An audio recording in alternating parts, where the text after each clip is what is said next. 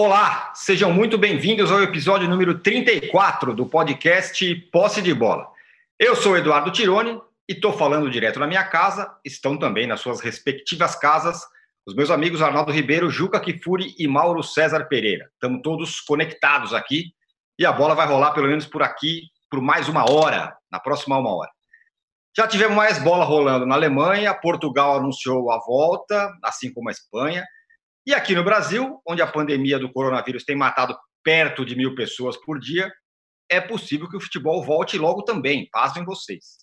Isso porque no Rio de Janeiro, o prefeito Marcelo Crivella se reuniu virtualmente com representantes da FERJ e dos clubes para que o Campeonato Carioca volte em junho, para a alegria do Flamengo, que vem treinando na marra e pressionando pela volta do futebol, ao lado do Vasco.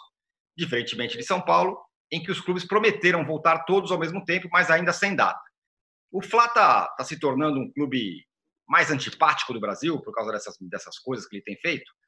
No segundo bloco, a gente vai falar de um personagem que foi destaque ontem, nesse domingo, e ao longo da semana passada, Rogério Ceni. Ele foi destaque do jogo contra o Liverpool, que foi transmitido aqui para São Paulo pela Globo Mundial de 2005, pelas defesas incríveis que fez.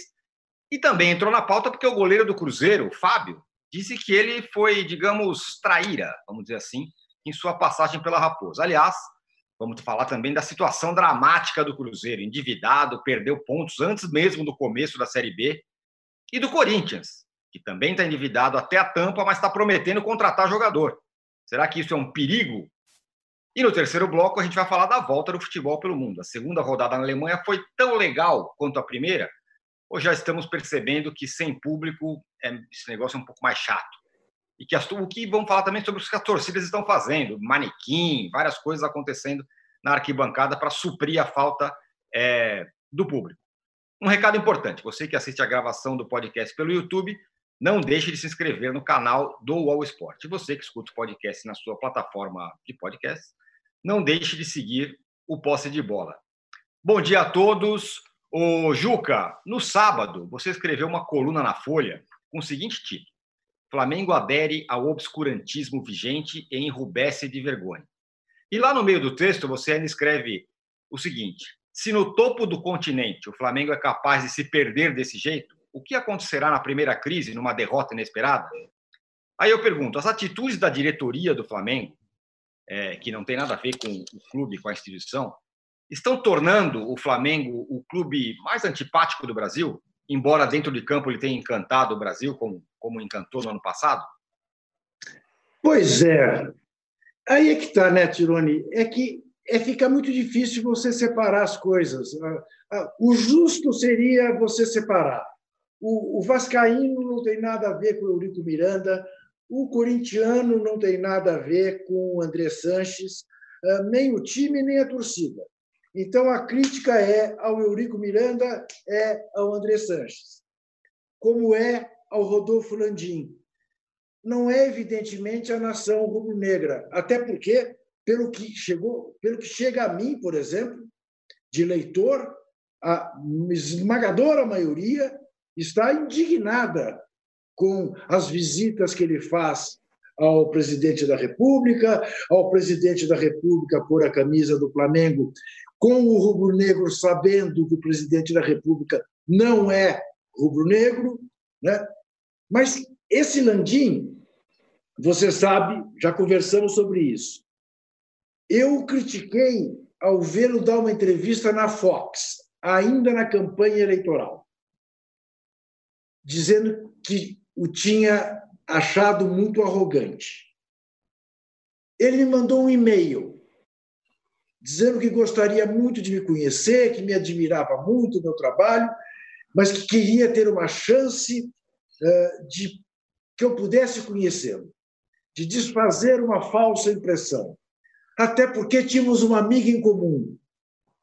Estarreça-se você que está nos vendo. A presidenta Dilma Rousseff. Eu falei, esse cara não, esse cara não é dos, dos meus né? Está querendo por simpatia política eh, me ganhar e tal? Eu nem respondi. Aí ele assume o Flamengo. Acontece o episódio do Ninho do Urubu.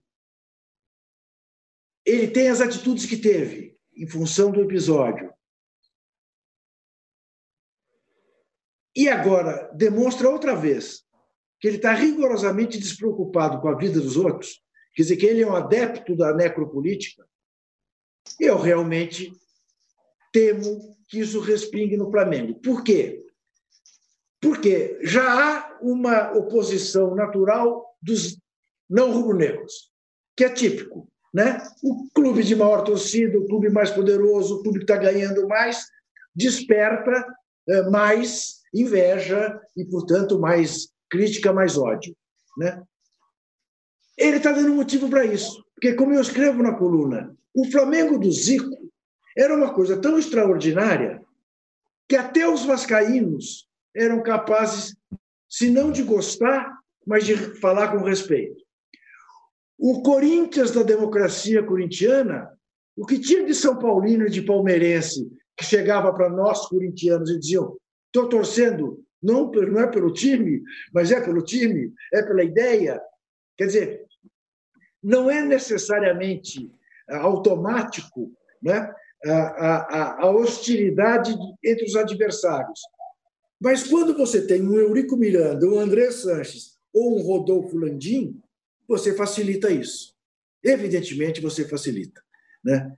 Tanto que você veja, embora o Campelo tenha tomado, em última análise, a mesma atitude, e um dos filhos lá, Ciraço 01, 02, 03 ou 04, estivesse com a camisa do Vasco, a porradaria toda em cima do Landim.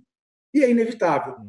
E parece que ele não está nem aí, né? Porque a cada dia ele aprofunda essa bobagem da volta soldada dos Jogos do Rio de Janeiro.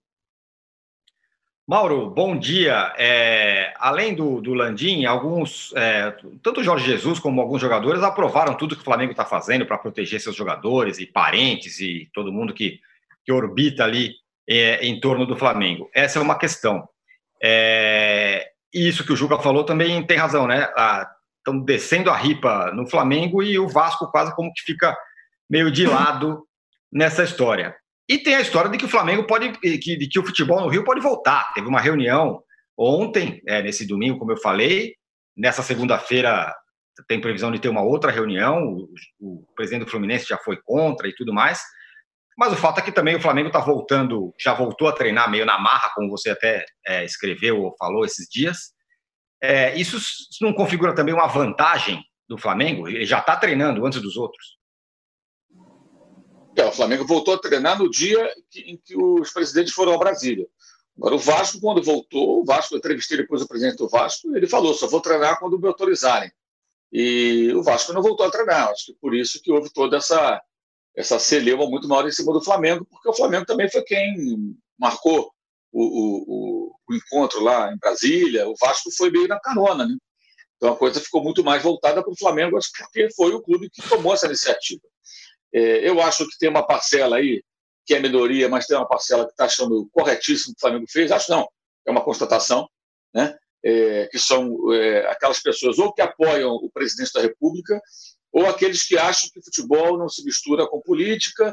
Então, se o dirigente vai até o presidente, seja ele qual for, ele está buscando os interesses do clube e nada mais importa. Existe essa, essa turma também. O cara pode até não gostar do Jair Bolsonaro, mas ele acha que se o Flamengo procurou Jair Bolsonaro, Deus ou o diabo, não importa. Pelos interesses do clube, é, é, vale qualquer coisa. É, muita gente defende essa tese, acha que. Mas é claro que uma outra camada que eu acho que é mais numerosa é, é, é não, não aceita, não concorda, não, não, não tolera esse tipo de aproximação por conta do contexto. Né? O contexto não pode ser desprezado, não pode analisar isso. Aí surgem algumas situações, como fotos de ex-presidentes do Flamengo com outros políticos, presidentes ou não da República, né? É, presenteando com camisa. Você vai encontrar dirigentes tudo quanto é clube dando camisa a prefeito, presidente, governador, deputado, senador. É, até o cobrador de placa ganhou dessa gestão uma camisa do Flamengo. É, uma figura realmente abjeta.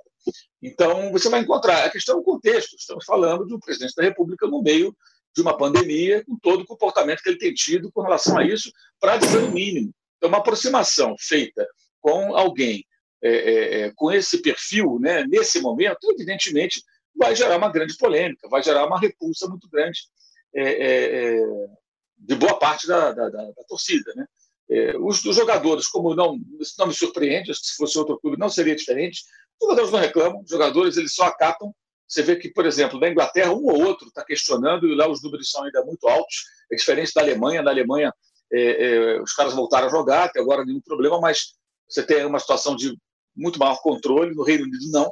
É, apesar de muitas mortes é, no país, o futebol está para voltar e você vê um ou outro jogador. O Kanté falou que não se sentia vontade para jogar.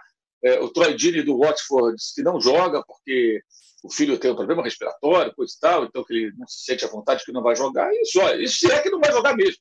Não sei se quando chegar na hora lá, se eles vão realmente levar isso até o final, ou se é só o discurso inicial. Então, os jogadores acatando, isso não surpreende rigorosamente nada. É, é, é aquilo que você pode esperar dos jogadores de futebol, salvo raríssimas exceções. É, pelo que sei, o técnico também acha que tudo bem. Agora, uma coisa é o seguinte: se o Flamengo tivesse feito, digamos, um outro caminho, né?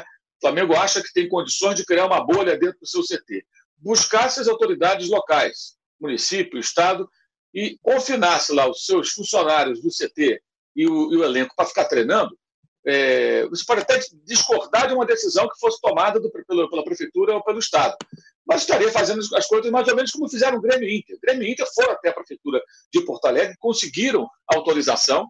Né? Depois o governo do Estado entrou no circuito e colocou um limite de 25% do elenco, o que estava dentro daquilo que já vinha, sido, vinha sendo planejado. Aliás, já tinha sido colocado em prática pelos dois times, porque são grupos pequenos, então colocar 25% do elenco para Grêmio para Inter não era problema nenhum, estava dentro daquilo que já tinham planejado, e ficaram lá treinando. Mas não teve nenhuma celeuma. Por quê? Porque não foram até Brasília, fora, e em Porto Alegre, no Rio Grande do Sul, também você tem um número de casos menor né, é, do que no Rio de Janeiro. Embora os atletas estão indo para casa e estão voltando. Eles vão, treinam no CT do Grêmio do Inter e voltam. Então, acho que se o Flamengo propusesse um confinamento do seu elenco para ficar treinando, poderia até ser um laboratório para se discutir se isso vale a pena. Se vale a pena os times ficarem com seus jogadores 15, 20 dias.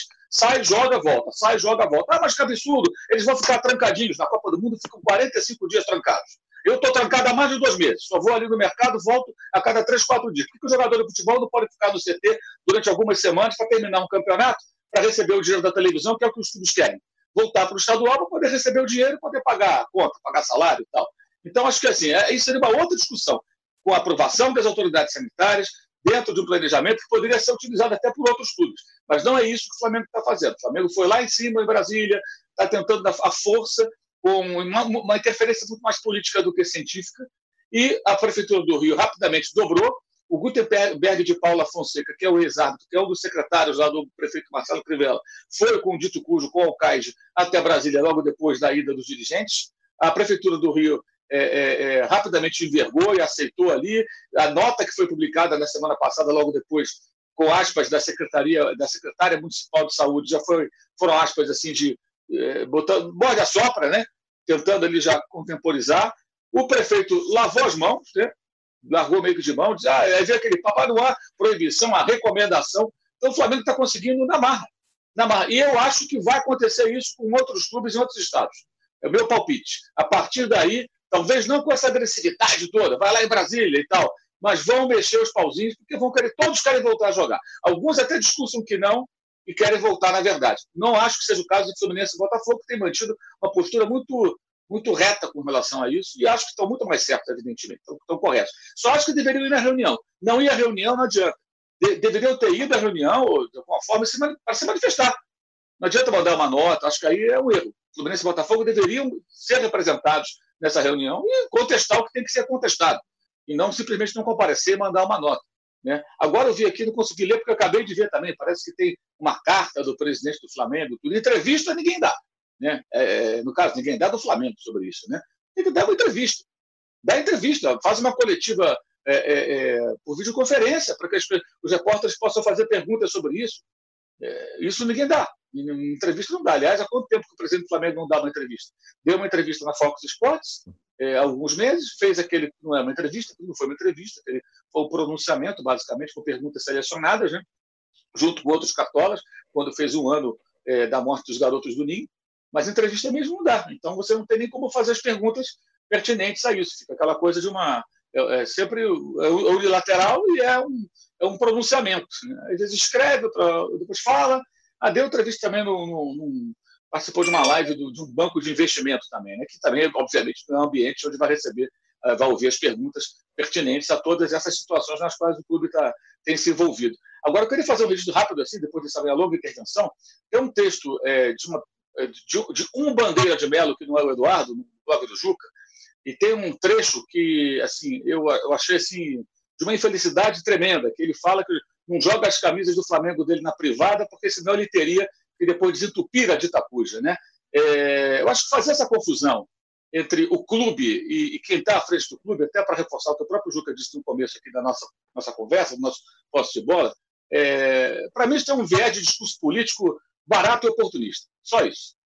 Porque, pelo amor de Deus, então você vai jogar. Se fosse assim, os corintianos iam jogar as camisas do Corinthians na privada por conta do Kia, ou pela aproximação com o Aldebrecht para ter um estádio. E todos os outros clubes, a gente poderia citar aí, passagens em sua. Quando o Bolsonaro foi lá levantar a taça do Palmeiras, os palmeirenses jogar, a, a, é, que, que não concordam com a postura do presidente da República, jogar a camisa do Palmeiras na privada. É, Faça-me o favor também, né? Você pode repelir, re, rejeitar, detestar a postura das pessoas que estão no clube. Mas daí a você colocar o clube nesse balaio, vou jogar a minha camisa do meu clube. Então, isso é coisa de falso rubro-negro, mano. Isso não é coisa de rubro-negro, não, é de falso rubro-negro. Para usar uma expressão popularizada até por alguém bem próximo. Muito bem. É, eu comecei esse programa falando um pouco sobre isso, né? Sobre como as atitudes é, de uma diretoria acabam de alguma forma refletindo e isso e tem isso tem a ver com isso que o Mauro falou, né? Refletindo na, na, na instituição, na camisa, embora é, com um pouco de parcimônia você vê que são coisas diferentes, mas nem, nem todo mundo pensa assim, sobretudo rivais, né? Agora, Arnaldo, é, o Mauro falou aí, né, no meio do caminho, que ele imagina que, partindo que, do, do princípio que daqui a pouco vai começar o futebol no Rio, as coisas vão começar, outros clubes também vão fazer pressão, se não igual ao Flamengo, semelhante. Em São Paulo, uhum. o acordado até agora é que ninguém treina, ninguém se mexe até ter uma, uma liberação é, total. O Palmeiras, que tem poder financeiro e poderia estar fazendo a pressão que fosse, porque tem uma situação privilegiada para voltar, está meio quietinho, pelo menos até agora. E mais uma coisa que também tem a ver com o que o Mauro falou, é, o Globoesporte.com vai soltar ou soltou uma pesquisa em que quase 70%, 68% dos jogadores foram entrevistados por essa pesquisa e jogadoras são a favor da volta é, do futebol. Bom, por partes. É, eu acho que em São Paulo a gente tem o contra-exemplo, né? Quando você cita o Palmeiras, é, é, como você descreveu, o Palmeiras tinha condição de, como disse o Mauro, fazer a bolha, fazer a sua bolha pelo investimento, fazer no seu centro de treinamento, simular as condições, treinar na marra, é, enfim, é, tem, tem as mesmas, uh, as mesmas uh, facilidades, entre aspas, do que o Flamengo hoje em dia para fazer isso. Mas não fez. Pelo contrário, ele, de alguma forma, liderou esse movimento em São Paulo até agora para a volta conjunta uma volta mais solidária, uma volta na mesma data. Mais do que isso, foi o Clube de São Paulo que, desde o início, na questão é, de cortes nas suas, é, nos, seus, uh, nos seus investimentos, digamos assim, ele não é, priorizou cortar pelos mais necessitados. Né? Ele manteve os incentivos às categorias de base, ao futebol feminino, aos funcionários, não demitiu e ainda, em nota oficial, mostrou os cortes nas altas patentes, nos salários, como exemplo. Então o Palmeiras foi virando exemplo, cara, nessa coisa toda. É o contra-exemplo. Né? E aí é muito curioso, é, como vocês estão dizendo, que as coisas respingam. E as coisas no Palmeiras estão respingando a favor. O Palmeiras está melhor agora do que com a bola rolando. E essa discussão toda de atitudes de dirigentes e tal, e com chavos, pressões, ela fica muito mais evidente quando a bola não está rolando, quando não está tendo jogo. E o Palmeiras, nessa pandemia, por enquanto, é o clube brasileiro mais vencedor, é, pelas atitudes todas, inclusive essa mais solidária em São Paulo com os seus rivais mais necessitados, porque São Paulo e Corinthians hoje são. E outra, aquela aproximação do presidente da República que força a volta ao futebol e que, é, digamos, tem uma rejeição grande hoje em dia pela forma que está tratando a pandemia, aquela aproximação simbolizada pelo presidente levantando a taça em pleno Allianz Parque, naquele campeonato brasileiro, ela ficou um pouco mais distante, ela foi diluída. O presidente que sempre gostava de vestir a camisa do Palmeiras, está vestindo a camisa de outros clubes. Outros clubes estão batendo na porta do presidente. E tinha muito palmeirense desde aquela final em que o presidente levanta o troféu, aqui, ó, engasgado, rasgaram o avante, não foram mais a estádio, porque sim, as coisas acabam se misturando um pouco. E é curioso que nós. E é outra, né, Tirone? Você falou da, da pesquisa sobre a volta do futebol, dos profissionais do futebol, jogadores e treinadores.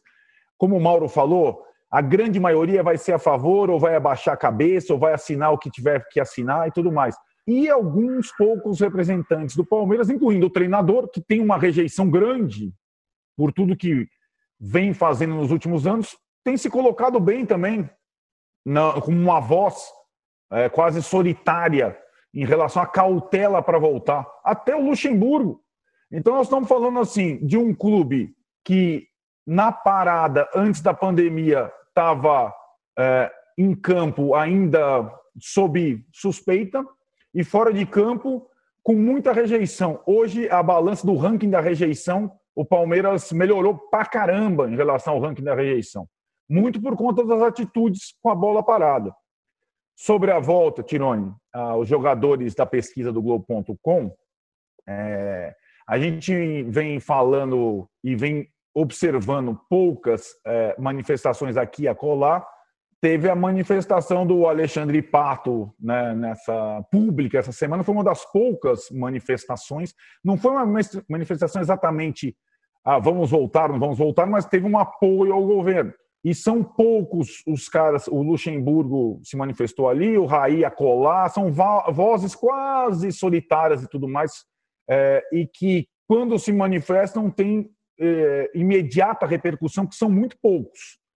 E eu entendo que é, essa pesquisa com uma anuência maior de jogadores é, para a volta, ela possa contribuir para que essa situação no Rio seja de fato acelerada, onde existe um racha evidente. Flamengo e Vasco de um lado, Fluminense e Botafogo de outro. Em São Paulo, por enquanto, existe uma coesão solidária. Quem diria?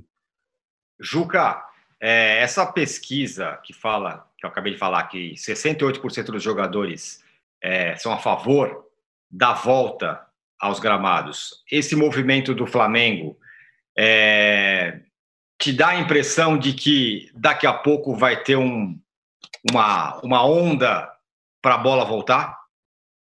Bom, primeiro eu quero fazer só dar um pitaco no que disse claro. o Arnaldo em relação ao Luxemburgo. O Luxemburgo está ganhando tanto, Arnaldo, mas ganhando tanto em imagem, que ele que era tido como um treinador boca suja, que no banco de reserva, nas preleções, falava muito palavrão, perto da reunião dos ministros, ele é uma criança de colégio de freira. Mas é um, assim, mas, né? é impressionante como, como ele se ressaltou agora pela boa educação, pelos bons costumes e respeito aos valores da família. É, olha, o, o âncora, eu tenho para mim que é absolutamente natural que os jogadores de futebol que não primam pela informação, não primam pela altivez e pela independência, estejam loucos de vontade de voltar a jogar futebol. Eu também. Se me perguntar, quer voltar a jogar? Eu quero, estou louco para poder ir para o campo, bater uma bolinha. Né? Mas é a história. A minha responsabilidade com, principalmente com o outro, me obriga a estar em casa como eu estou há 65 dias. Né? É, mas não espero isso do jogador de futebol. Do jogador de futebol, eu espero sempre a atitude voltada para o próprio umbigo. Né? E é natural que eles queiram. É, você imagina, todos né, ainda jovens, né, a maioria muito jovem, preso dentro de casa, está todo mundo querendo ir para o trote. É natural. Isso pode forçar. Agora, vai depender da firmeza de prefeitos e governadores. Aqui em São Paulo não há nenhum sinal de que haja afrouxamento, né?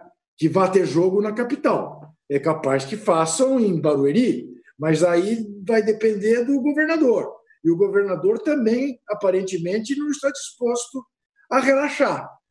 Então, eu acho que é mais possível que aconteça no Rio, onde o prefeito Crivella eh, tem todos os motivos para tentar bajular o presidente da República com vistas à eleição para prefeito. Embora o governador, que se elegeu na onda do presidente, sempre bom lembrar, esteja contra.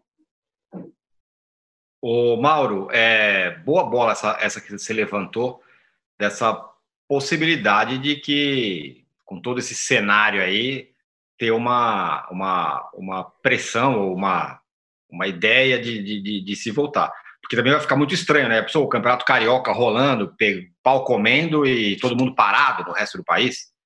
É uma coisa meio maluca também, né? É, ontem eu conversei com o presidente do Atlético, até publiquei lá no meu blog, né? O Atlético está devendo salário, conseguiu pagar lá o, é, aquela pendência da FIFA, né? Mas para isso deixou de pagar um mês de salário, mais de um mês, com a grana que foi direcionada para lá e que não bastou, né? Teve que pedir ajuda a, a, aos seus parceiros. É, até o São Paulo está com o salário atrasado já. Tá? 85, 84 dias no cargo e está lá com o salário já atrasado. Todo mundo com salário atrasado no Atlético, reduziu logo no começo em 25%, né? É, é, a remuneração de todo o seu pessoal, não só do futebol. A partir de quem ganha 5 mil reais, ele reduziu é, em um quarto né, os rendimentos, ali, a remuneração do pessoal. É, os clubes estão, estão assim, alguns mais calados, outros falando mais dos bastidores, mas estão todos muito preocupados e muitos com a corda no pescoço. Até a dupla Botafogo e Fluminense, eu não sei até onde vai resistir.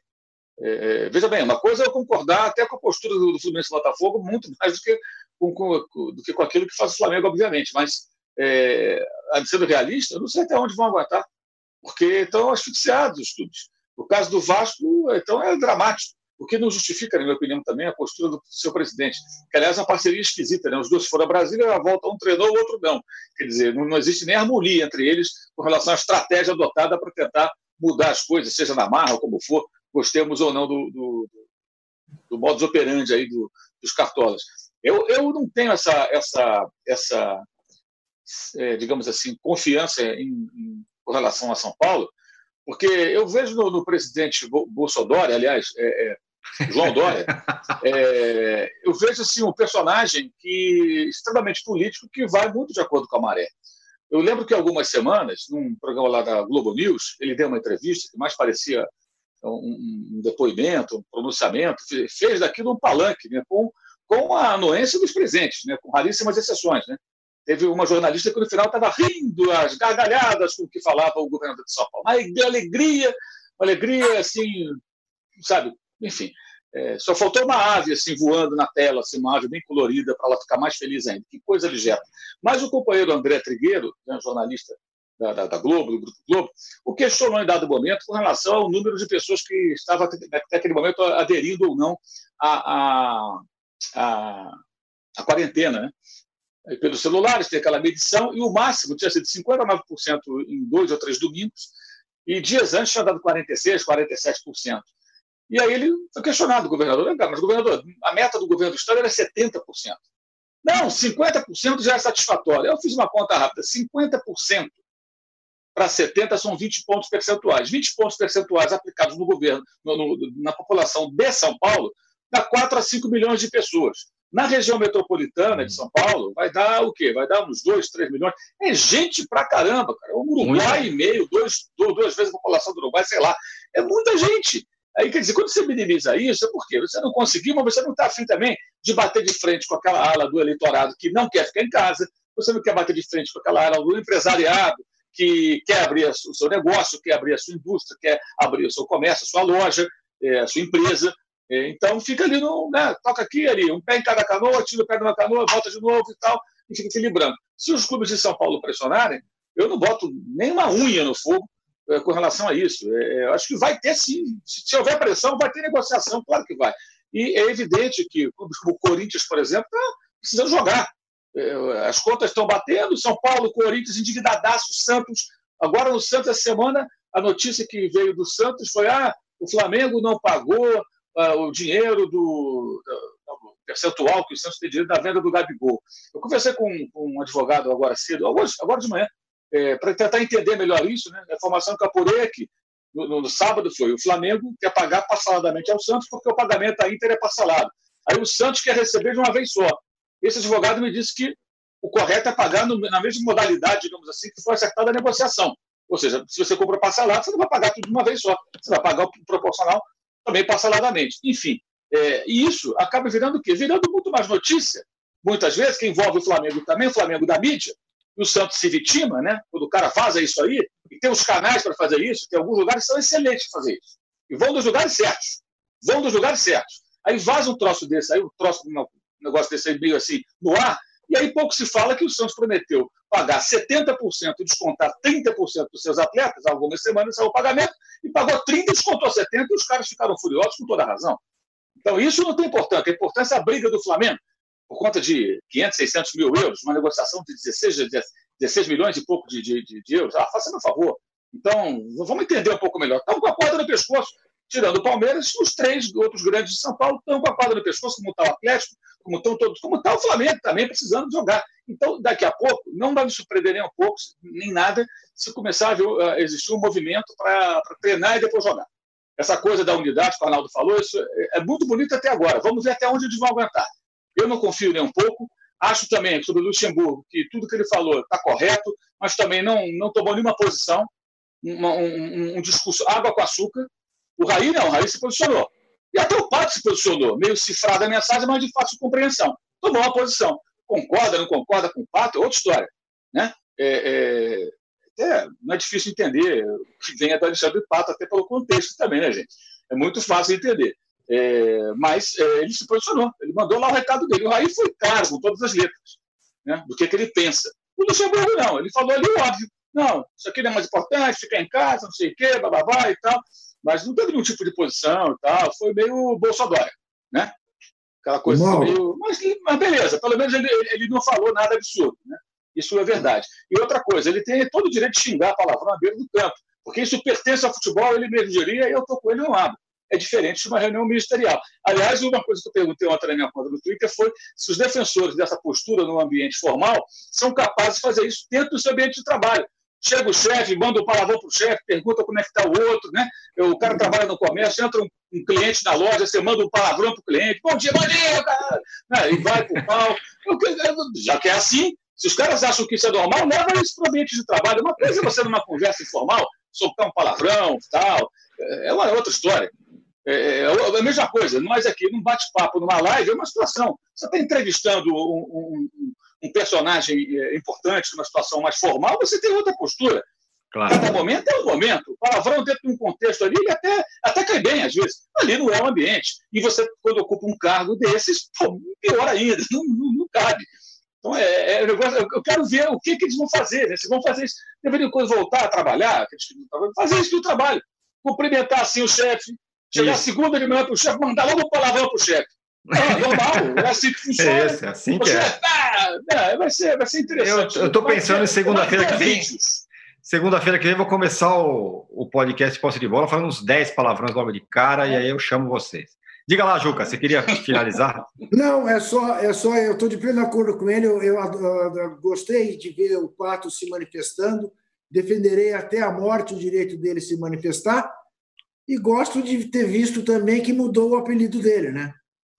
Agora é Alexandre Gado. Todos com direito a se manifestar. Nós aqui, claro. o Pato, isso, ainda bem que a democracia deixa a gente fazer isso, né? É assim, assim que é bom. Bom, fechamos o primeiro bloco, voltamos em 30 segundos para falar desse ponto que o Mauro falou aí. Os clubes de São Paulo também não estão nadando em dinheiro, não. Talvez é, pressionem, tem o Corinthians e tem o Cruzeiro. Meu Deus do céu, onde vai parar o Cruzeiro? E tem também o Rogério Ceni. A gente volta em 30 segundos. Baixo Clero é o podcast de política do UOL.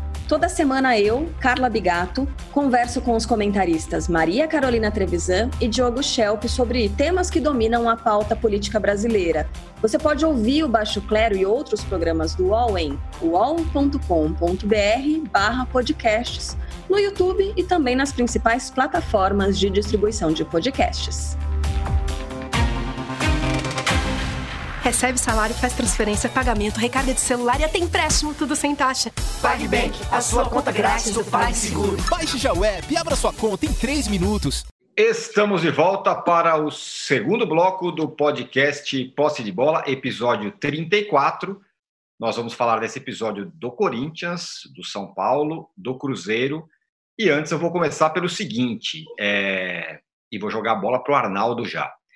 É, nesse domingo, Aqui em São Paulo foi reprisada a final do Mundial de 2005. O Rogério, com todo o destaque, defesas incríveis, melhor em campo e tudo mais, o nome dele voltou a, a, a aparecer. E também voltou a aparecer durante a semana porque o Fábio, goleiro do Cruzeiro, deu uma entrevista falando que a passagem do Rogério Ceni não foi lá aquela coisa toda, né? Que ele falava uma coisa para os jogadores, falava outra para a diretoria, enfim. É, e depois o Dedé também reforçou um pouco essa história é, no Bola da Vez da ESPN. É, Arnaldo, fala sobre tudo isso, sobre, claro, a, a, o Rogério Ceni como mito, ícone e tudo mais, e essa passagem dele pelo Cruzeiro que agora começa a aparecer algumas coisas, ou, enfim, algumas declarações. Bom, é, Rogério Ceni jogando primeiro, né? É, esse jogo com o Liverpool, acho que serve para para algumas comparações quando a análise sobre a carreira do Rogério fica apenas ou ficam apenas naquele quesito o goleiro que fazia gols. Né? Esse jogo com o Liverpool é uma demonstração que o Rogério também foi um grande goleiro agarrando, como eles gostam de falar. Ele não contra o Liverpool ele não deu é, uma reposição ou uma falta ou um pênalti, não. Ele agarrou para cacete. E Tomou três gols. Foi a melhor partida dele, a mais importante. Tomou três gols, todos uh, anulados de uma forma uh, acertada, sem o VAR. Uma prova que o VAR, com bons profissionais, não é necessário nem no impedimento, hein? Que coisa, hein, meu? Aquele jogo é uma prova. O cara bem preparado aí, ele consegue acertar. Esse era o Rogério goleiro, é, recordista de jogos, recordista de gols, bom goleiro e tudo mais. O Rogério treinador é um Rogério ainda, eu acho que informação que teve, na minha opinião, até o momento, uma passagem memorável ainda em andamento pelo Fortaleza, mudando o Fortaleza de patamar em todos os aspectos, mexendo com a estrutura do Fortaleza, com uma autoestima do torcedor do Fortaleza, com o clube em si. O clube nunca teve esse status e deve isso muito ao Rogério. E teve outras duas experiências. No São Paulo, onde ele foi teve coisas positivas, outras negativas e foi sacaneado é, pelo, pelo, atual, pelo atual presidente, pelo grupo diretivo. É, eu acho que é, sim, o Rogério, em termos de ambiente, também no São Paulo, que ele conhece tanto, ele não, não foi um primor. Acho que ele deve ter aprendido com aquilo e aprendeu muito mais na outra passagem por clube grande, gigantesco, o Cruzeiro. É, essa questão do Cruzeiro, é, de fato, era muito até então, como o Cruzeiro foi rebaixado, Tironi, os jogadores que participaram daquela campanha nefasta e foram tiveram um ano péssimo sob o comando do Mano, sob o comando do Rogério, sob o comando do Abel, tinha um pouco o que falar, certo? Tinha um pouco o que se defender. E o Rogério saiu de lá como se tivesse sido sabotado pelos jogadores, a panela do Thiago Neves e tudo mais, desde que ele barrou o Thiago Neves. Isso aconteceu mesmo. Existiu a panela do Thiago Neves. Aliás, isso acontece em todo clube grande. E se o Rogério não aprender que todo clube grande tem panela dos mais experientes tal, ele não vai triunfar em nenhum clube grande. Ele, ele é um ótimo treinador, mas precisa, para ser um treinador completo, precisa eh, cuidar de pessoas. É, e cuidar de pessoas é saber lidar com essas situações. A entrevista do Fábio foi surpreendente, sim. Foi para Mariana Spinelli da ESPN, aliás, ótima jornalista. E o Fábio, pela primeira vez, ousou dizer que o Rogério, sim, tem culpa na queda do Cruzeiro, também. E, sobretudo, por ter um discurso duplo, conforme falou o Fábio. Uma palavra para o elenco, outra para a imprensa. Aí o Dedé veio também para a ESPN, para o Bola da Vez, do André Plihal, e falou não tão firme, mas também disse a mesma, na mesma toada. E acho que aquilo que já aconteceu há algum tempo, ela não absolve os jogadores do Cruzeiro, senhor Fábio, senhor Dedé, senhor Thiago Neves, senhor Edilson, que tiveram um ano horrível, comprometedor, vergonhoso, é, não absolve, mas liga um ponto de atenção em relação ao Rogério treinador. Por vezes, o conhecimento, a capacidade que ele já tem demonstrado como técnico só serão eficazes se ele souber aliar essa verve, é, digamos, tática técnica à verve do relacionamento, que nunca foi uma coisa tão simples.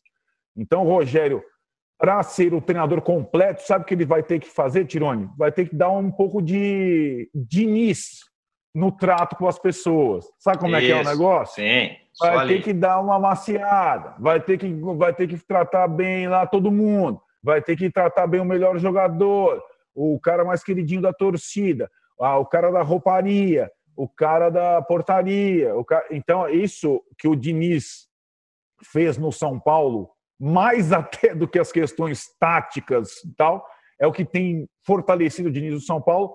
O Rogério mirando o que aconteceu com ele no Cruzeiro, por exemplo, e mirando o que está acontecendo com o Diniz no São Paulo, ele pode chegar a um, uma conclusão que permita que a carreira dele, de fato, decole de uma vez por todas como grande treinador.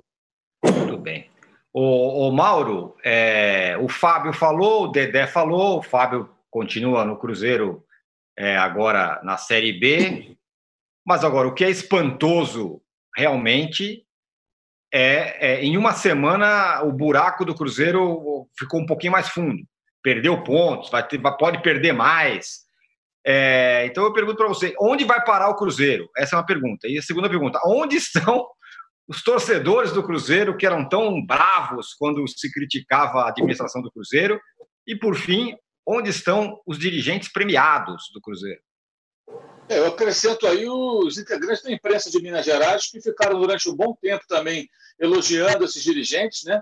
É, alguns momentos até criando uma atmosfera, em alguns casos, é, favorável para, para os ataques dessa ala hoje silenciosa de cruzeirenses que atacava jornalistas que tentavam alertar para o que estava acontecendo, porque era muito fácil observar pelos balanços dos clubes, pelos gastos com o futebol, que aquilo não era proporcional ao faturamento do Cruzeiro, que algo de ruim poderia acontecer. Não se imaginava que algo tão grave assim, né, porque o problema não é só financeiro, ele vai muito além disso. E hoje estão todos em algum lugar do espaço aí escondidos, né? não, se, não se manifestam obviamente, que assim agem né, os covardes, aí eu estou falando dos torcedores valentões, as milícias virtuais, é, é, o modus operandi é, é esse, estão escondidinhos aí, e aqueles que defendiam agora fingem que não é eles também. Né? É, é, é bom chamar atenção para isso, até para no, no, no momento corporativismo, não. Né? Acho que até é importante frisar. É, bem, perdeu seis pontos, pode perder mais seis, né? perdeu seis pontos por conta do Denilson, aquele volante que o São Paulo revelou e foi para o Arsenal e tal, que eles contrataram. Depois tem seis pontos que podem ser debitados da conta antecipadamente no Campeonato da Série B, que nem começou pela contratação do William Bigode, que há muito tempo já está no Palmeiras. O William já foi, fez gol, é, foi campeão, se machucou, ficou parado meio ano, voltou a jogar, o ano acabou, veio a pandemia e tudo, e até hoje não pagaram lá o time lá, que eles já repassaram o atleta para o Palmeiras, né? Aliás, acho incrível como é que a FIFA permite isso. Né? Como é que pode? Contrata um jogador lá fora, traz para o Brasil, repassa para um outro clube e não acerta a conta. Né? É, a FIFA não é tão agora rigorosa, não poderia sair do, do William do Cruzeiro para o Palmeiras sem o Cruzeiro pagar ao clube lá da Ucrânia, Zória, né? É, até hoje não pagou. Se perder mais seis pontos, eu fiz um levantamento, também publiquei lá no meu blog, é, no All Sport.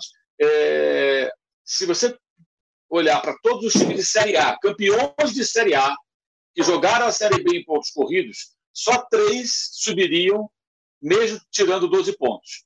O, o Corinthians 2008, o Vasco 2009 e o Palmeiras 2013.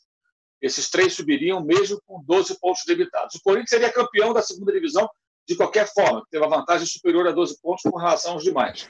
E o Vasco e o Palmeiras cairiam na tabela, né? foram também vencedores da segunda divisão, mas é, ficariam entre os quatro e subiriam da mesma forma. Os demais, todos eles, não conseguiriam acesso.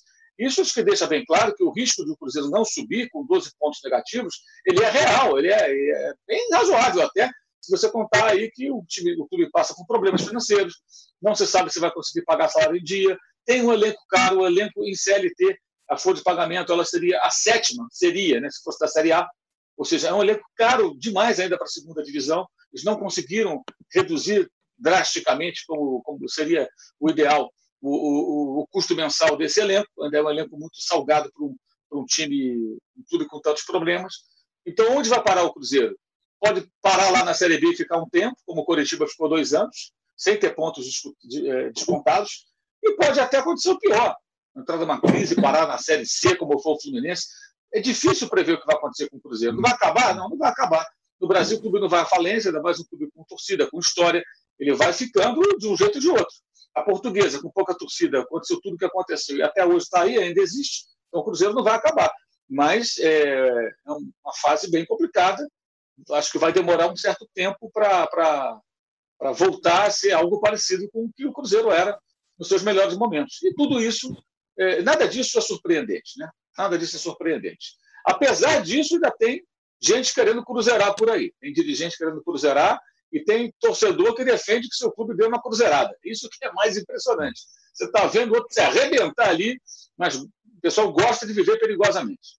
É isso que eu ia colocar o Juca na conversa, né, Juca? O Cruzeiro fez o que fez, está na Série B, perdeu seis pontos. O Mauro fez essa conta aí que é um pouco assustadora, né? É, se perder mais seis, é, a chance de subir é muito pequena. E aqui em São Paulo, o Corinthians, até a tampa endividado, está falando em Jô, está falando em, em, contratações, é, por incrível que pareça. E também, só para só arrematar, é, isso tem relação com isso com o que a gente falou no primeiro bloco, né? Então você vai lá e defende um cartola a todo custo, como muita gente tem, fazendo, tem feito agora com o Flamengo ou com outros clubes, e depois esses caras é, detonam o clube e aí como é que fica? Valeu a pena você torcer para um, um dirigente? É, Diga lá. Então, aí vai algum cavalão das almas e cospe no dirigente, como fizeram com o Zezé Perrella, né? no dia da eleição do novo presidente para mandato tampão uh, do Cruzeiro. É assim que eles resolvem as coisas. Uh, jamais um jornalista receberá um pedido de desculpas por ter indicado quem era o Zezé Perrella, ou o André Santos, ou o Kia Jorobichian, ou quem quer que seja. Né?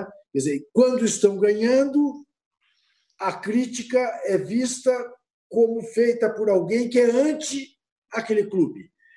Depois que cai em desgraça, eles resolvem na cusparada. Não resolvem, evidentemente, tomando consciência de que não devem repetir com o próximo que, se começar a ganhar em campo, será homenageado da mesma forma. Eu estou muito preocupado, cada dia mais preocupado com a situação do Corinthians, por uma razão. Porque cada vez que o André Sanches abre a boca é para dizer que não há o menor risco do Corinthians cruzeirar. E como tudo que ele fala acontece o inverso, porque lembre-se, a Arena Corinthians já era para estar paga. Né? O Corinthians era para ser um dos três maiores clubes do mundo hoje. Quer dizer, tudo que ele, que ele diz acaba com o sinal inverso, e eu vejo o Corinthians recontratando o Jô, né? Ah, não, mas vem com salário mais baixo, vem sem ter que pagar nada para o time japonês.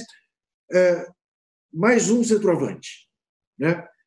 Eu fico muito preocupado eu fico muito preocupado. Vejo que o Corinthians está encaminhando uma pizza para aprovar as contas dele com o apoio do senhor Calunga, né?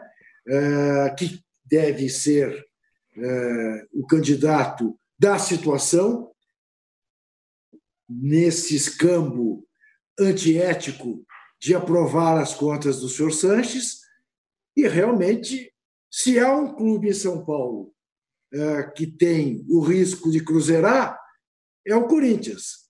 Mas o São Paulo também não está numa situação tão mais confortável. A ponto do Diego Lugano ontem ter dito que nem ia ver o jogo contra o Liverpool com medo que o Bandeirinha deixasse passar um daqueles gols. Né? O terceiro, principalmente. Ô, Mauro, não sei se você quer falar com o Mauro agora um pouco especificamente. Eu não sei se você notou, Mauro, é, você não deve ter visto como eu não vi, mas tinha em campo um senhor chamado Bendito Arcundia, mexicano. E o terceiro gol anulado justifica por que Arnaldo Ribeiro é contra o VAR. Porque se houvesse o VAR, ali aquele gol valia. Mas não tem a menor dúvida que aquele não. gol valia. Não, pô, até o Arnaldo, charado do, do Arnaldo, nosso Arnaldo, falou que estava certo, pô. Mas é, é, é evidente. É evidente, final de Mundial de Clubes com o time brasileiro, nunca que o Arnaldo vai ficar contra o clube brasileiro. Um Nem... amigo meu, São Paulino, falou que achou, até ontem, está acreditando que o Galvão é São Paulino, tanto que o Galvão vibrou. Então, então. Agora, é, o Mauro, vamos lembrar: São Paulo ganhou a Libertadores daquele ano, forçando o Atlético Paranaense a jogar em Porto Alegre. E depois teve uma atuação, olha, três mexicanos, até vi uma entrevista do Ed Carlos dizendo que encontrou com o senhor Arcundia uh, lá no México, quando ele foi jogar, e falou para ele, hoje o senhor pode errar à vontade, porque aquela arbitragem sua foi fabulosa. Olha só, rapaz. Que momento. Mas o, mas o, o, o Marco Aurélio Cunha está reclamando de 2009 porque mandaram voltar um pênalti e que o Rogério Ceni se adiantou. Não era exatamente uma novidade o Rogério se adiantar nos pênaltis. O Marco Aurélio está reclamando disso. O Marco Aurélio é um brincalhão também, te contar, hein? Ô, Marco Aurélio, é gente boa e tal, mas, pô, não dá, né? Esse Fala aí. Tirou. Arcundia. Arcundia e a Marília. Nunca vou esquecer esses dois nomes. A gente estava. Só para encerrar, tem, ó, o Juca não vai ter direito. Agora eu sei que você vai acabar o bloco, eu sei que você está me impressionando aqui, mas é só para encerrar. Olha, deu muita repercussão e chabu o fato de o Danilo, que o Juca gosta tanto, ter falado para a gente que o Liverpool de 2005 era muito mais forte que o Chelsea de 2012. E ontem, o Rogério Ceni é, trocando mensagens ali, entrevistado é, pela gente para falar sobre o jogo, falou assim: aí só para juntar nós três aqui. Sim, o Liverpool de 2005 era muito mais forte do que o de Chelsea de 2012. E aí ele fez questão, assim como o Liverpool, que ganhou do Flamengo, agora, no ano passado, era muito mais forte do que o Liverpool de 2005. Então, tá vendo como é a neutralidade, é, é aquela é a análise, então, análise cirúrgica. É o que o Rogério falou. O Liverpool que nós vencemos era inferior àquele que bateu o Flamengo, que hoje é um dos melhores times do mundo. Eu estou de, acordo, acordo com ele. Falando sério, eu estou de acordo com ele, absolutamente de acordo, é. também acho. Só lembro quantos gols teve o Chelsea anulado. Nenhum. Acho que nenhum. Segue nenhum, mas não. Tudo bem. Segue o programa. segue, segue, segue, segue. Fechamos, então, depois desse, dessa quente discussão sobre a arbitragem do jogo contra o Liverpool contra o São Paulo. Fechamos o segundo bloco, voltamos em 30 segundos para falar da volta do futebol. Eu quero saber se o Juca sentou na cadeira e ficou vendo todos os jogos do Campeonato Alemão de novo. Quero, a gente já volta já. 30 segundos. O UOL-VTV é a mesa redonda com os assuntos mais quentes sobre televisão. Toda semana eu, Maurício Sticer, converso com Chico Barney, Débora Miranda e Flávio Rico sobre o que realmente importa e também sobre o que não importa na televisão brasileira. Sempre com muita informação e humor, claro. Você pode ouvir o podcast UOL VTV e outros programas do UOL em uol.com.br podcasts, no YouTube e também nas principais plataformas de distribuição de podcasts. Recebe salário, faz transferência, pagamento, recarga de celular e até empréstimo, tudo sem taxa. PagBank, a sua conta grátis do PagSeguro. Baixe já o app e abra sua conta em 3 minutos. Estamos de volta para o terceiro e último episódio, bloco desse episódio do podcast Posse de Bola, episódio 34. E eu quero saber do Juca, que semana passada estava todo empolgado, né? Eu vi todos os jogos, sentei aqui, não perdi um segundo da Bundesliga, porque o futebol voltou e tudo mais. Juca, você se animou de novo na segunda rodada, sem torcida, todo mundo ali. Conta aí. Ancora, deixa eu lhe dizer, eu vi os dois jogos mais importantes. Ah! Vi o jogo do Borussia Dortmund, que não foi bom, e vi o jogo do Bayern Munique, que acabou sendo uma goleada de cinco. Chegou a dar uma certa emoção, porque estava 3 a 0, tomou dois gols. Parecia que ia ter uma catástrofe, uma zebra. E eu, tô, e eu confesso a você que eu estou mobilizado para amanhã, uma e meia da tarde, assistir na Fox o jogo dos líderes. Uhum. Torcendo para o Dortmund manter graça no campeonato. Porque se o, o Bayern vencer e livrar sete pontos, além do gosto da bala com papel, vai ser uma bala gelada. Né? Porque aí o campeonato acaba na 29 rodada. Né? Sete pontos na frente. Mas realmente o jogo sem torcida, embora os alemães, uh, os os alemães de Munique tenham tido a boa ideia de plagiar os brasileiros aqui de Itaquera eh, e puseram som de torcida durante o jogo e tudo mais, eh, mas realmente eu não sei quanto tempo eu vou conseguir ver futebol sem torcida. É, confesso que até me, me surpreende o denodo, o esforço dos jogadores em fazer uma coisa vibrante. Gol para burro, né? 32 gols na rodada ontem. Mais uma vez, os visitantes levaram vantagem. É impressionante você notar isso. Em 18 jogos, só três vitórias de mandante, sendo que, nos casos, os mandantes eram o líder e o vice-líder. Só o Hertha Berlim, né? É, fora do Bayern, fora o Bayern e o Borussia, conseguiu uma vitória em casa, sendo que conseguiu uma vitória em casa contra um time da mesma cidade, né? porque ganhou do Union Berlim.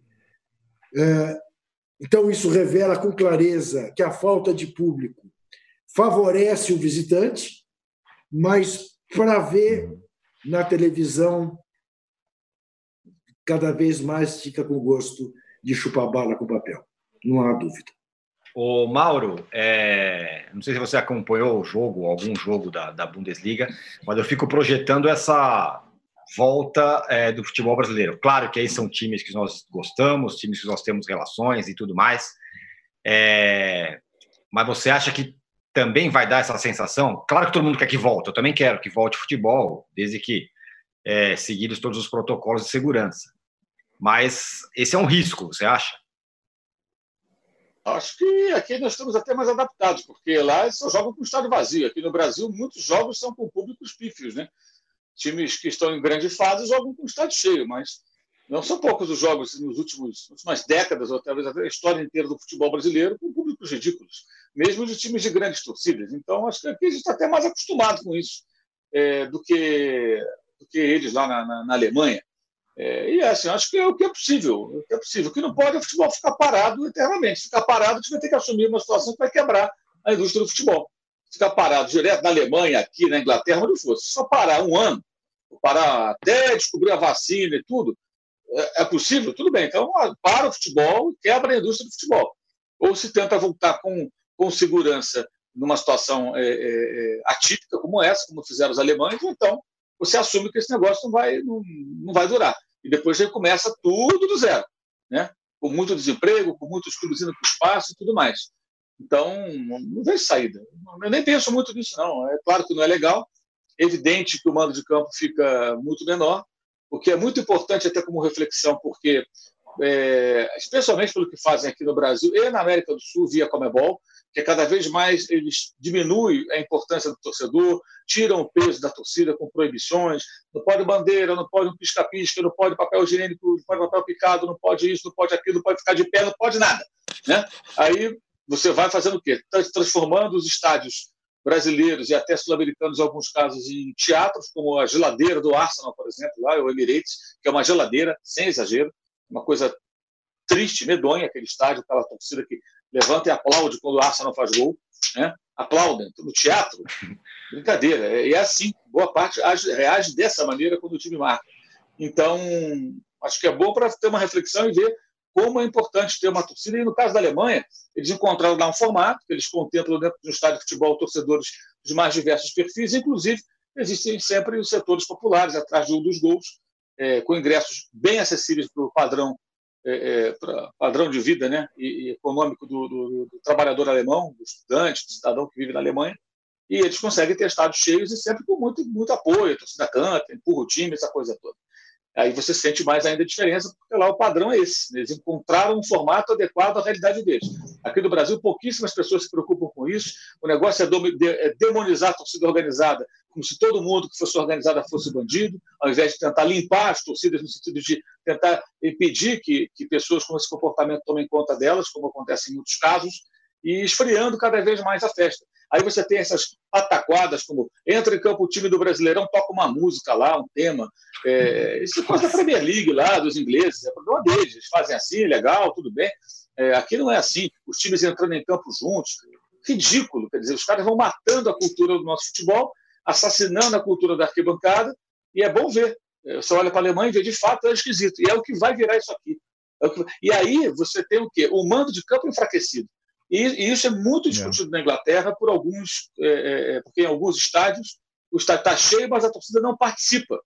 E na Alemanha a torcida participa, por isso faz diferença. O jogo da outra rodada do Bayern contra o União Berlim, por exemplo, que é um time pequeno que veio da segunda divisão, mas é um estadinho pequeno, a torcida super engajada, é do lado oriental de Berlim, até perdeu agora de goleada por Hertha no duelo dos, dos times da cidade. Foi um passeio, foi um jogo protocolar do Bayern, o jogo da volta. Se fosse um estádio cheio, é óbvio que não seria assim. É evidente que haveria uma uhum. dificuldade maior para o Bayern, com todo o seu poderio perto, próximo, diante daquele adversário. Então, a atmosfera, é óbvio que ela faz diferença. Tem gente que fica surpresa com isso. Nossa, o futebol é, precisa faz. Não, não faz diferença, não. Claro que existem outros fatores. A adaptação ao campo, é, você não tem que viajar, então a logística é mais tranquila. O cara sai de casa, tudo, vai lá, concentra, é, se tiver que concentrar, e joga. Logo depois está em casa. O outro viaja, pega avião, ou trem, ou sei lá o quê, para se deslocar. Então é mais difícil. Então jogar em casa tem uma série de vantagens. Né? Mas a principal delas é ter a sua torcida ao seu lado, quando ela participa, quando ela é atuante. Embora isso não seja uma regra, você vai encontrar várias exceções, mas o número é, é, é bem impressionante. Até com o número aqui do Opta Esportes, é, o, o, percentual. É, escreveram o seguinte: desde que a Bundesliga voltou, os times que jogavam em casa conseguiram vencer apenas 3 dos 18 jogos, né? aproveitamento de 16,6%. Antes da parada, na mesma Bundesliga, os times da, da casa tinham 43,3% de vitórias, 43,3%. Caiu para 16,6%. E quando eu falo 43,3%, ah, mas 50%, não, 50% se divide entre empates e derrotas. Ou seja, a maior é. fatia é de vitórias. Antes que alguém uhum. pense, ah, tem 43%, não. Empate tem derrota. 43%, ou seja, bem próximo até da metade dos jogos, os times da casa vencem.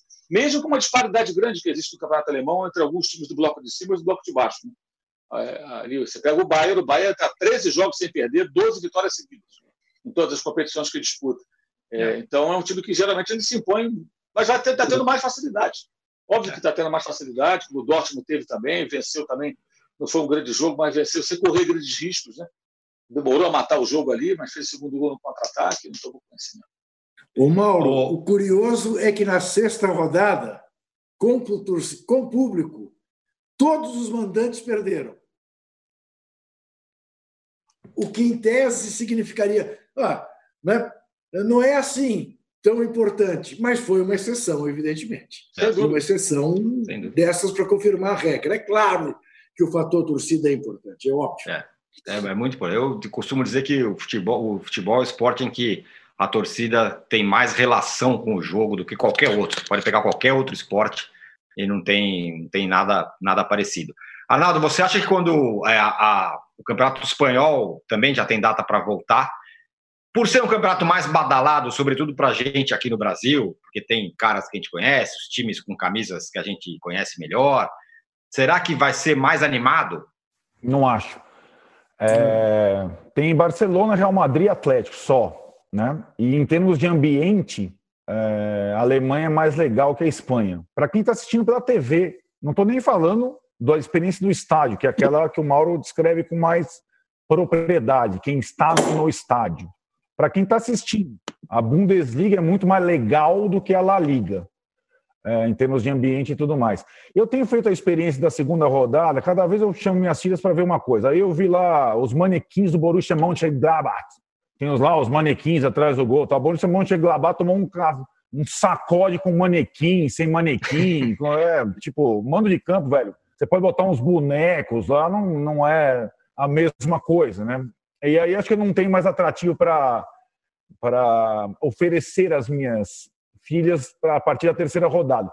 Tem o clássico da terça-feira, o, o Dortmund e o Bayern, e acho que aí é um ótimo exemplo de como voltou no, no, como foi possível e como é, digamos, além de insosso a, a, tal da bala com papel que o Juca fala, e, de certa forma, injusto. A chance do Borussia no jogo de volta com o Bayern descontar a diferença dependia muito do seu torcedor, que é um torcedor ativo.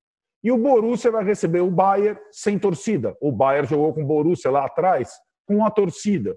Então isso já mostra um pouco do, do desequilíbrio que o término de campeonato em andamento vai proporcionar. Isso pouco a gente tem falado. O Bayern vai levar vantagem num campeonato de primeiro contra segundo. Já está levando vantagem.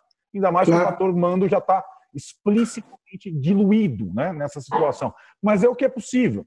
Eu acho que das ligas internacionais, a minha curiosidade é, é justamente a Premier League, que é a melhor delas e que tem um ambiente para quem assiste é, muito sedutor. Nem precisa ser um time grande jogando. É muitas vezes mais sedutor para quem assiste que, do que para quem está lá, da torcida do Arsenal, que o Mauro falou. É, a minha impressão é que esse retorno do futebol ele vai afastar o público médio, o não fanático, sabe? Porque o futebol sem torcida não é a mesma coisa, cara. Nós vamos continuar interessados minimamente. Eu acho que o futebol sem torcida, asséptico, ele só vai seduzir o torcedor do time dele. Aí, meu, o, flamenguista, o corintiano, o palmeirense, o São Paulo, vai assistir o time dele sem público porque ele, porque ele quer ganhar, ele quer vencer. Agora, o interesse médio, geral, sabe, aquele superficial, ele vai ter uma, uma queda inevitável. Inevitável. Então, assim, é, é de se também prestar atenção que das ligas fortes europeias, a inglesa que eu estou falando foi aquela que ainda decidiu é, continuar seu campeonato, mas não tem previsão. Então você tem ligas fortes lá que já, se, já encerraram seus, seus torneios em andamento mesmo, França, Holanda, Bélgica, e outras que já voltaram, como Alemã, e que vão voltar como Portugal e Espanha. Na Inglaterra, porque lá foi muito mal conduzida a questão da pandemia, não se tem uma ideia ainda. Não se encerrou o campeonato, mas não tem previsão de volta. É, é, e acho que é aquela liga internacional que mais desperta o nosso interesse. Mas, de fato, Tirone, é, vai ter esse Borussia e Bayern e depois vai ser difícil a gente... A gente vai querer ver a volta do Messi, é, a volta do, do Casemiro, claro, né, Tirone? Vamos dar, vamos dar uma prestigiada no Casemiro. Kaiser. É, mas depois, cara, vai ficar tudo muito igual, cara. Tudo muito igual. Até voltar a bola por aqui. Muito bem. Senhores, fechamos, hein? Cumprimos. Fechamos o episódio número 34 do podcast Posse de Bola. Foi um prazer, como sempre. Segunda-feira que vem estaremos de volta. Valeu, Mauro, Juca, Arnaldo. Valeu todo mundo. Até mais. Saudações para o senhor Arcundia. Saudações. Muito obrigado. Valeu. Chega ao fim esse episódio do Posse de Bola. Lembrando que você também pode conferir mais opiniões e análises nos blogs dos comentaristas do UOL. Posse de Bola tem pauta e produção de Arnaldo Ribeiro e Eduardo Tironi, edição de áudio de Amer Menegassi e coordenação de Diogo Pinheiro.